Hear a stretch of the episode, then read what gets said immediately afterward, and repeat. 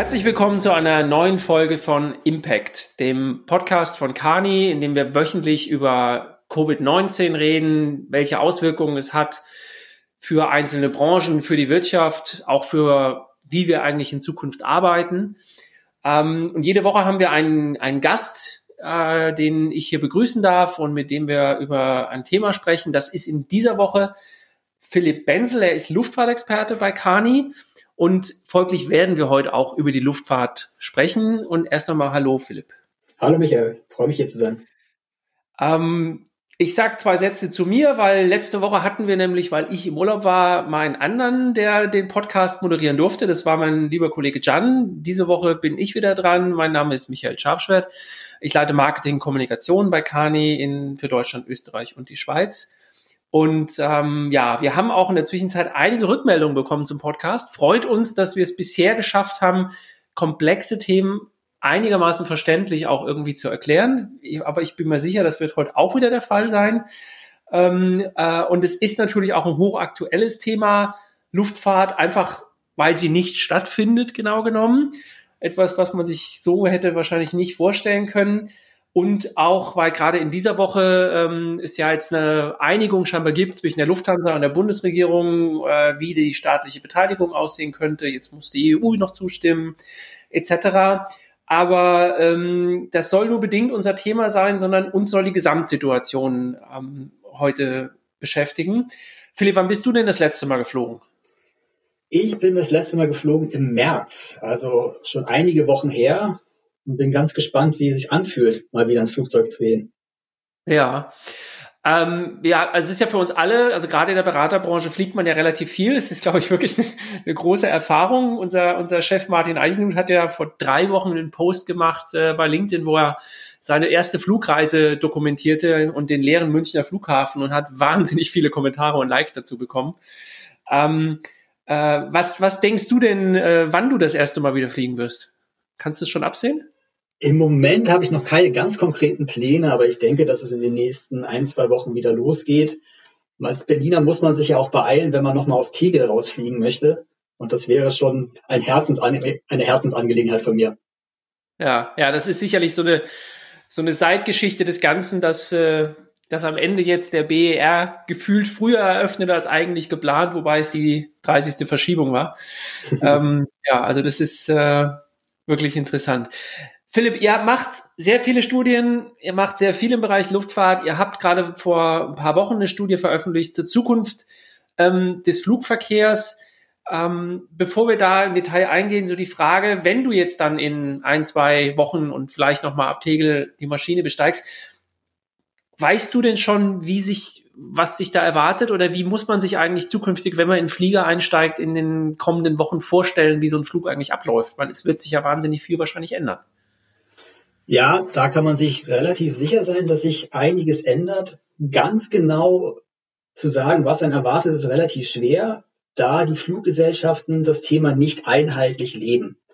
Was ziemlich sicher ist, ist, dass wir ähnliche Maßnahmen, die wir heute schon aus dem öffentlichen Leben kennen, auch im Flugzeug sehen werden. Schutzmasken, ähm, Abstandsregelungen beim, beim Borden, beim Anstehen etc. Der viel diskutierte freie Mittelplatz, den wird es nicht geben. Das ist ein ähm, Vorschlag, den die Luftfahrtbranche als nicht umsetzbar angesehen hat und auch aufgrund der guten Filtersysteme im Flugzeug als nicht notwendig sieht. Vielleicht ein kurzes ähm, Fakt zu dem Thema. Bisher gab es nur vier Flugbegleiter weltweit, die sich von Passagieren angesteckt haben und weitere vier Flugbegleiter, die sich durch andere Flugbegleiter angesteckt haben. Also die Ansteckungsrate im Flugzeug ist sehr, sehr gering, was man auf die guten Filtersysteme im Flugzeug zurückführt im Moment. Hm. Das heißt, das Risiko besteht eigentlich mehr in der Anreise und Aufenthalt am Flughafen. Genau. Das ist, das ist das größere, zumindest von dem, was die Luftfahrtindustrie sagt, das größere Risiko. Deswegen bemühen sich die äh, Flughäfen mit den Fluggesellschaften darum, wirklich Abstandsregeln einzuhalten. Es werden Wartebereiche in Flughäfen geschlossen sein, damit man eben Ansammlung von Menschen vermeidet. Prozesse umgestellt und wie gesagt auch dann Masken getragen. Im Flugzeug wird der Service reduziert, was natürlich schade für das Erlebnis im Flugzeug ist, aber sicher für die Gesundheit der richtige Schritt. Hm. Ähm, also das ist ja das, worauf auch alle Fluggesellschaften hoffen, dass sie dann möglichst schnell wieder viel fliegen oder mehr fliegen können und mehr Maschinen an Boden, äh, mehr in der Luft haben als derzeit am Boden. Ähm, jetzt haben wir diese, diese Einigung wahrscheinlich mit der Lufthansa. Ist jetzt eine Fluggesellschaft wie die, wie die Lufthansa damit, damit über den Berg oder ist es jetzt doch mehr die Akutrettung und die Zukunft ist eigentlich noch erstmal völlig offen? Eher zweite. Das ist natürlich ganz, ganz wichtig für die Lufthansa, aber auch andere Unternehmen, die Finanzierung sicherzustellen. Es gibt ja die Aussage von Carsten Spohr, dass er pro Stunde eine Million Euro verliert durch die, das Grounding seiner Flugzeuge. Das kann man sich natürlich vorstellen, dass da irrsinnige liquide Mittel benötigt werden. Also erstmal ganz, ganz richtiger Schritt in die richtige Richtung, dort Sicherheit zu schaffen, auch Sicherheit für die, für die Angestellten und für die Passagiere. Über den Berg ist damit aber noch keine Airline es ist ganz entscheidend zu, äh, zu sehen, wie sich die Luftfahrt wieder entwickelt und wie sie hochfährt. Und das hängt weniger von den Fluggesellschaften ab, sondern mehr von den Passagieren selbst. Und da ist natürlich das, was wir vorhin gerade angerissen haben. Wie werden die Lufthansa, äh, die Lufthansa und ihre Wettbewerber die Passagiere schützen? Ganz, ganz wichtig. Und die große Frage ist, wie stark ist das Vertrauen der Passagiere in die Sicherheit sodass sie wieder zurückkommen und fliegen. Hm.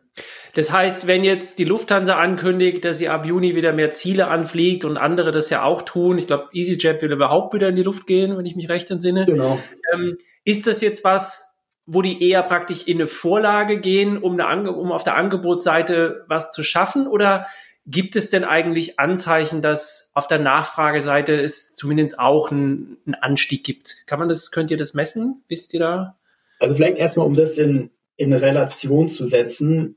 Der Flugplan, der ab Juni geflogen werden soll, ist ungefähr äh, 20 Prozent der jetzigen Flotte der Lufthansa. Also wir können auch nicht von einem wirklichen Ramp-up ähm, sprechen, sondern es ist erstmal ein kleiner Restart, der natürlich erstmal die, das große Bedürfnis der Deutschen und Europäer nach einem Sommerurlaub befriedigt und ähm, weniger eine voll, volle Öffnung des Programmes wieder darstellt. Mhm. Das heißt, es ist jetzt wirklich Urlaub und die, sagen wir mal, Anzahl der, der Businessflieger, die auch eher Business Class fliegen und der ganze über interkontinentalen Flüge und so weiter, das liegt noch ziemlich brach. Ja, das, gerade die Intercon-Flüge hängen natürlich sehr stark mit Einreisebeschränkungen äh, zusammen. Gerade wenn man sich die USA anguckt, die natürlich einen großen Teil der Flüge ausmachen. Die Businessflüge, denke ich, werden dann nach dem Sommer wieder stärker anziehen. Was die mhm. Lufthansa und andere Fluggesellschaften machen, um zu identifizieren, welche Routen zu eröffnen sind, ist ganz, ganz spannend. Die gucken sich an, wie der Clickflow auf ihren Websites ist und wie ähm, in den Social Media Kanälen über welche Ziele gesprochen wird, um dann zu entscheiden, welche Ferienflieger, äh, Ferienziele sie dann eben im Sommer wieder anfliegen. Und da versuchen sie sehr agil zu agieren. Mhm. Ähm, das heißt, äh, die, die Schnäppchenangebote, ähm, die finden dann auch jetzt definitiv statt. Also ich habe auch letzte Woche äh, mal Lufthansa ein bisschen geguckt. Insofern hat man mich wahrscheinlich dann auch getrackt. Aber ähm, wie, wie viel Risiko ist eigentlich, wenn ich jetzt sage, ich bin jetzt mal so mutig und sage, es wird schon gut und ich buche jetzt mal im November, keine Ahnung, Hawaii oder so oder also mal was Weites oder ich buche jetzt irgendwie Süditalien. Ähm, ist es dann wirklich valide oder kann es mir eigentlich auch passieren, dass die dann doch noch kommen und sagen, ah, die Strecke hat sich doch nicht so etabliert und die fliegen wir doch nicht an? Ich denke, das, was Sie im Moment ins Netz stellen als äh, Flugplan, werden Sie auch fliegen. Ob dann genau der Flug, den du gebucht hast, auch stattfindet, das ist nochmal eine andere Frage. Oder ob Sie eben verschiedene Flüge zusammenlegen, um die Auslastung zu erhöhen. Das ist mhm. ein bisschen mit dem, ähm, mit dem, was die, wo die Lufthansa und die anderen Fluggesellschaften mitspielen können. Weitere Ziele, wie jetzt dein genanntes Hawaii, könnte etwas kritischer sein, weil das sehr, sehr stark davon abhängt, wie denn die Staaten, in die du fliegst, das mit der Einreise regeln. Also gerade bei den USA wäre ich mir da im Moment noch unsicher. Hm. Ähm, jetzt habt ihr in eurer Studie über die Zukunft der Luftfahrt, da gibt's unter anderem eine, eine Grafik, auf die ich gerade gucke, wo es über die, ja, eigentlich ging es mit der Luftfahrt nur bei der Nachfrage seit 2000 eigentlich mehr oder minder hoch. Also spätestens so 2003, 2004. Dann gab es mal so ein kleines Plateau um die Financial Crisis, aber ansonsten ging es eigentlich immer nach oben. Geht ihr denn davon aus, dass das bei Covid-19 jetzt ähnlich sein wird? Es gibt jetzt irgendwie so einen massiven Abfall und dann geht die alte, der alte Trend weiter oder ist das jetzt schon was, was vielleicht ein, wirklich der Beginn eines Wandels ist, was die Luftfahrt betrifft? Ich denke, das ist ganz klar der Beginn eines Wandels. Die Luftfahrt ist ja in den letzten Monaten massiv eingebrochen. Äh, in Deutschland wurden teilweise nur fünf Prozent der Flüge oder des Flugplans abgeflogen. In anderen Ländern sieht es nicht viel besser aus. Das erholt sich natürlich langsam. Die große Frage ist, wie stark es sich ähm, erholt und wie schnell es sich erholt. Aber es wird mittelfristig erstmal nicht auf das Krisen, äh, das Vorkrisenniveau zurückgehen. Und auch danach, wenn wir das Vorkrisenniveau erreicht haben, wird die Luftfahrt deutlich langsamer wachsen als davor. Hm. Und ähm, also auch aus eurer Studie, ihr habt ja gesagt, dass allein 2019 mehr als 30 Fluglinien weltweit ähm, in, die, in die Pleite gingen. Ähm, ist das jetzt auch dann der Moment einer radikalen Marktbereinigung oder wird es eigentlich eher dazu führen, dass jetzt doch wieder eigentlich alle staatliche Programme machen, wie die Lufthansa und alle anderen das bekommen und man, man jetzt auch äh, doch versucht, Player am Markt zu halten oder wird es Fusionen geben? Ist es, kann man das schon abschätzen? Es ist genau die Thematik, die du gerade beschrieben hast. Wir hatten vor der Krise schon ähm, sehr, sehr viele Pleiten getrieben durch den harten Preiskampf, die sich einige Airlines an bestimmten Drehkreuzen liefern. Und die Krise hätte das eigentlich beschleunigen müssen. Es gab auch schon die ersten Pleiten während der Krise. Ich glaube, das prominenteste Beispiel ist die Avianca in Südamerika, die bis dahin die Fluggesellschaft war, die am längsten einen durchgängigen Betrieb sichergestellt hatte. Ähm, aber das zweite Thema, was du erwähnt hast, dass eben die Staaten eingreifen, führt im Moment zu einer starken Verzerrung. Und man muss sich ja ins, ins Gedächtnis rufen, so Airlines oder viele dieser Airlines gehören zum Nationalstolz. Und deswegen ähm, sind sie auch Unternehmen, die eh eben sehr stark im Fokus der Politik sitzen äh, und dann auch eher gerettet werden. Hm. Das heißt, eine Regulierung oder Marktbereinigung läuft eher über die Schiene, wie viel wie viel sind die einzelnen Staaten bereit, sich in ihre Prestige-Airline äh, zu investieren? Genau. Hm. Das heißt, die arabischen Linien, ähm, weil ich gerade die Woche gelesen habe, dass es die aktuell ja auch sehr stark trifft oder auch Turkish Airline angeblich sehr stark trifft, ähm, da wird es wahrscheinlich, die werden wahrscheinlich schon am Markt, am Markt bleiben. Wir nehmen an, dass gerade die drei Großen vom Golf am Markt bleiben. Man könnte sich vorstellen, dass aus drei zwei werden, aber das ist im Moment noch nicht absehbar, da die Staaten, die Golfstaaten in ihre Airlines glauben und investieren. Bei der Turkish wäre ich mir nicht ganz so sicher. Ähm, hängt natürlich auch sehr stark davon ab, wie es der türkischen Wirtschaft geht. Aber auch da ist unsere Annahme, dass die Fluglinie zum Nationalstolz gehört und am Ende auch gerettet wird. Hm. Andere Frage wird ja sein, ähm, wenn ich jetzt mal wieder auf Europa gucke oder auch gerade auf Deutschland, das Thema Regionalflughäfen. Also es gibt ja eine Reihe von Flughäfen in Deutschland, die immer noch geschlossen sind und auch auf jeden Fall mal noch bis in den Juni hinein geschlossen sind. Ähm, und ursprünglich sollten ja Flughäfen in der Europäischen Union ähm, ab den 20er Jahren, ab einem Stichtag ja auch profitabel sein. Ist mhm. denn da eigentlich jetzt zu befürchten, dass, äh, dass wir da jetzt ein massives Sterben erleben werden? Ah, das ist, das ist sicher ein Thema und das ist sicher das, das Thema, was die Regionalflughäfen im Moment umtreibt. Haben sie noch eine äh, Berechtigungs- und Lebensgrundlage nach der Krise. Und man muss sagen, dass die, dass diese Frage offen ist. Es hängt immer sehr, sehr stark davon ab, welche Bedeutung der Regionalflughafen von äh, oder für die Region hat und wie weit man natürlich auch als Regionalflughafen von den großen Drehkreuzen entfernt ist. Aber höchstwahrscheinlich werden wir den ein oder anderen Regionalflughafen mehr sehen, der sich einem anderen Geschäftsfeld als dem Fliegen widmet. Mhm. Ein Flughafen, das ist jetzt sicherlich unfair, wenn ich jetzt sagen würde Regionalflughafen, aber zumindest ein nicht so erstmal bekannter, ähm, ist ja in, in Leipzig gelegen, ähm, der aber eigentlich ja in den letzten Wochen wahnsinnig geboomt hat wegen des Cargo-Geschäfts. Und da würde ich auch gern zwei, drei Minuten mit dir drüber sprechen. Ähm, weil Leipzig hatte, glaube ich, mehr Flugbewegung als Frankfurt am Main zwischenzeitlich. Ähm, ist eigentlich jetzt eine Fluggesellschaft, die ein starkes Cargo-Geschäft hat, wie die Lufthansa oder so, massiv im Vorteil, dass sie das, was da passiert, eigentlich ein Stück weit die Verluste auffangen kann oder ist das nur ein Tropfen auf den heißen Stein? Am Ende ist es für das Selbstwertgefühl der Airline sehr, sehr wichtig, dass man zum einen ein Business hat, das weiterläuft und zum anderen auch was für ähm, die Gesellschaft an sich tun kann. Wenn man sich aber den Umsatz und auch den, den die Marge der Cargo-Industrie an sich und auch der Cargo für die Lufthansa anguckt, ist das mehr oder weniger vernachlässigbar.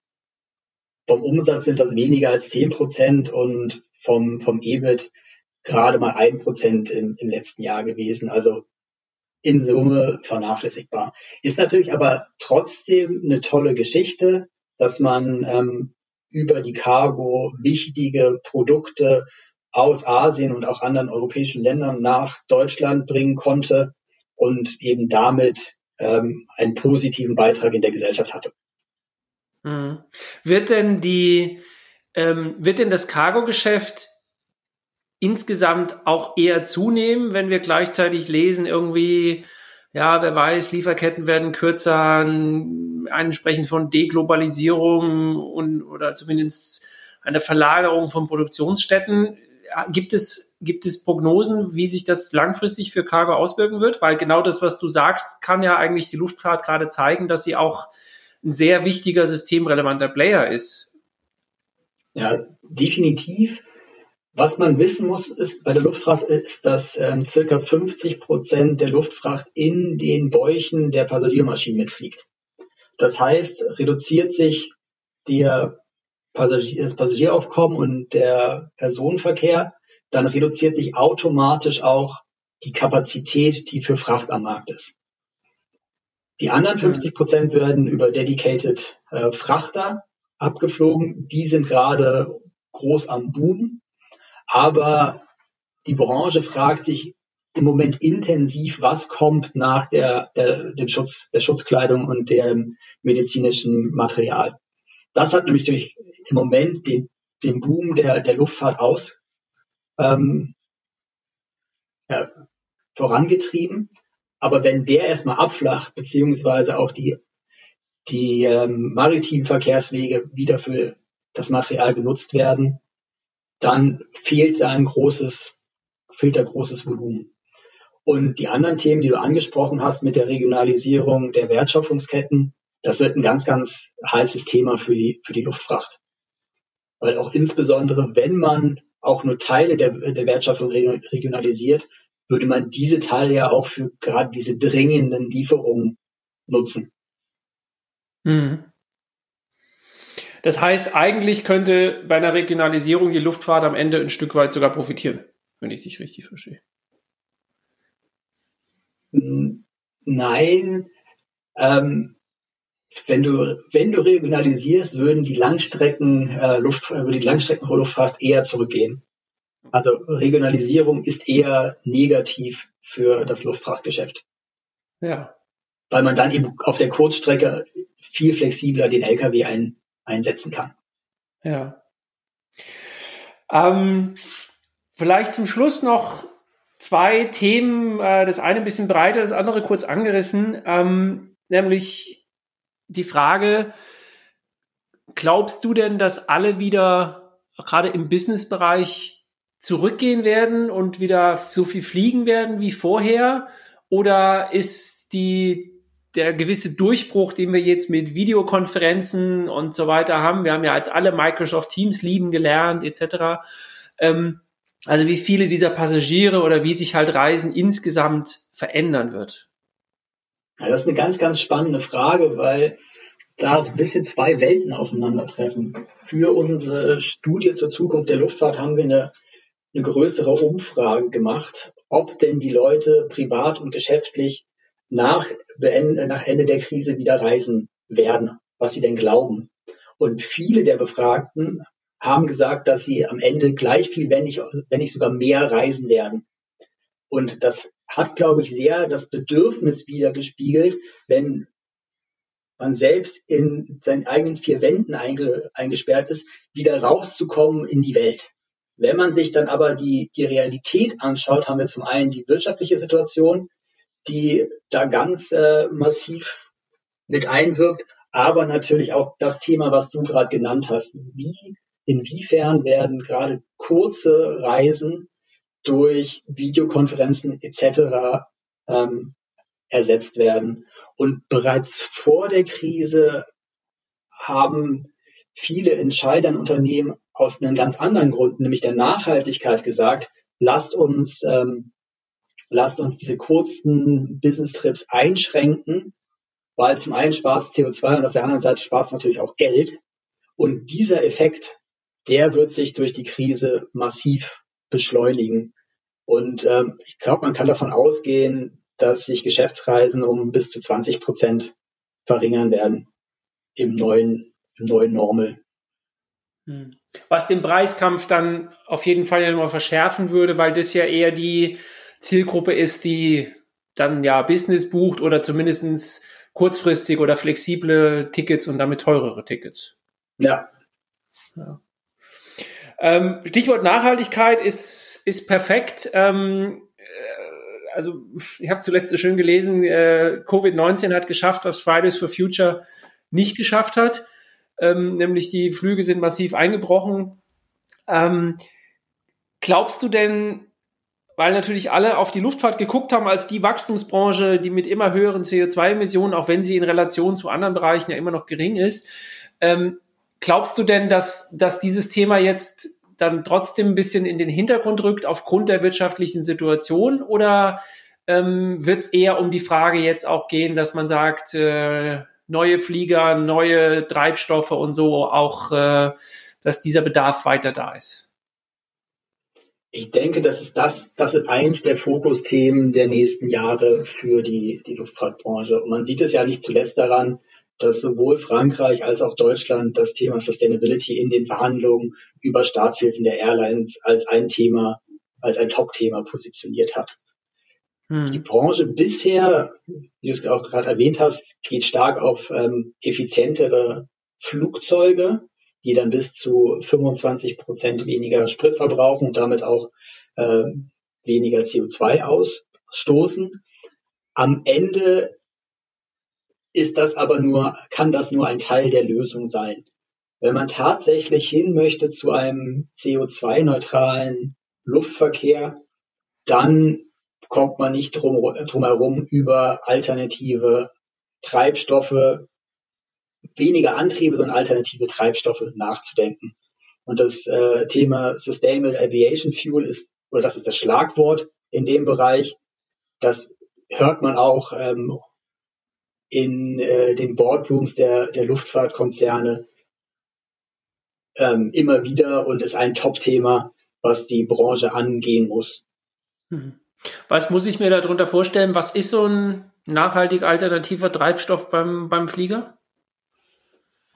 Da gibt es verschiedene Generationen und Stufen. Es gibt äh, ganz klassisch Biosprit, der quasi aus äh, Restölen etc. hergestellt wird der dann aber nicht äh, oder nur bedingt nachhaltig ist. Worüber wir sprechen, wenn wir über Sustainable Aviation Fuel äh, sprechen, ist synthetischer Kraftstoff, der ähm, hergestellt wird durch CO2, was aus der, e aus der Luft rausgezogen wird und dann ein ein äh, chemisches Verfahren durchläuft, ähm, um dann eben zu, zu synthetischen Erdöl zu kommen, aus dem dann wieder Kerosin produziert wird. Hm. Und das ist, also gibt es da schon erste Anlagen, die das, die das, die das können, oder ist das, was würdest du sagen, was eine, eine Perspektive ist für eine wirklich breitere Nutzung? Die sehr, sehr gute Nachricht bei dem Thema ist, ist, dass die Technologien, die Einzeltechnologien, die wir dafür brauchen, alle schon existieren beziehungsweise ähm, massiv erforscht werden. Eine wirkliche Anlage auf mit einem Volumen, die, die relevant ist für die Luftfahrt, die gibt es noch nicht. Es gibt kleinere ähm, Testanlagen, aber eben noch nicht die, die World-Scale-Anlage, von der wir gerne sprechen. Und da hat man ein ganz klassisches Henne-Ei-Problem. Für so eine Anlage sind Investitionen notwendig, die sich aber natürlich nur rentieren, wenn am Ende des, des, äh, des Kerosin auch zu zu bestimmten Preisen abgenommen werden, äh, abgenommen wird. Und da sind nicht nur die Fluggesellschaften und die, ähm, die Produzenten gefragt, sondern eben auch am Ende die Politik. Hm. Philipp, das ist äh, ein so spannendes Thema. Ich hatte gesagt, wir reißen die Sachen nur an, weil wir beide vorher schon gesagt, wir machen einfach nochmal einen Podcast in zwei, drei Wochen, weil ihr nicht nur wahnsinnig viel zu dem Thema alternative Treibstoffen ähm, gearbeitet habt und arbeitet, sondern ähm, ihr ja auch äh, noch euch mal angeguckt habt, jetzt auf den innerdeutschen Verkehr zum Beispiel, ähm, wann ist eigentlich die Bahn besser und wann ist der Flieger besser, sage ich jetzt mal so salopp. Ähm, das machen wir aber in einem eigenen, eigenen Podcast weil das ist, glaube ich, sind noch mal locker 25 Minuten und wir sind jetzt schon eigentlich ein bisschen über die Zeit. Ähm, insofern vielen Dank und ich hoffe, du hast auch noch mal Lust, einen Podcast zu machen. Natürlich. Ähm, dann äh, danke für heute. Die Studien, über die wir geredet haben, die gibt's alle auf de.kani.com. Ansonsten freuen wir uns natürlich über Likes und Kommentare und Abonnements dieses Podcasts und Weiterteilens und Feedbacks jeder Art. Auch vielleicht hat auch jemand mal eine Frage und die, die wir hier behandeln wollen. Sehr gerne ähm, zum Beispiel eine E-Mail schreiben an marcom, das com mit c, at kani.com. Ähm, nehmen wir gerne und äh, beantworten die. Ansonsten vielen Dank für heute und bis nächste Woche. Vielen Dank.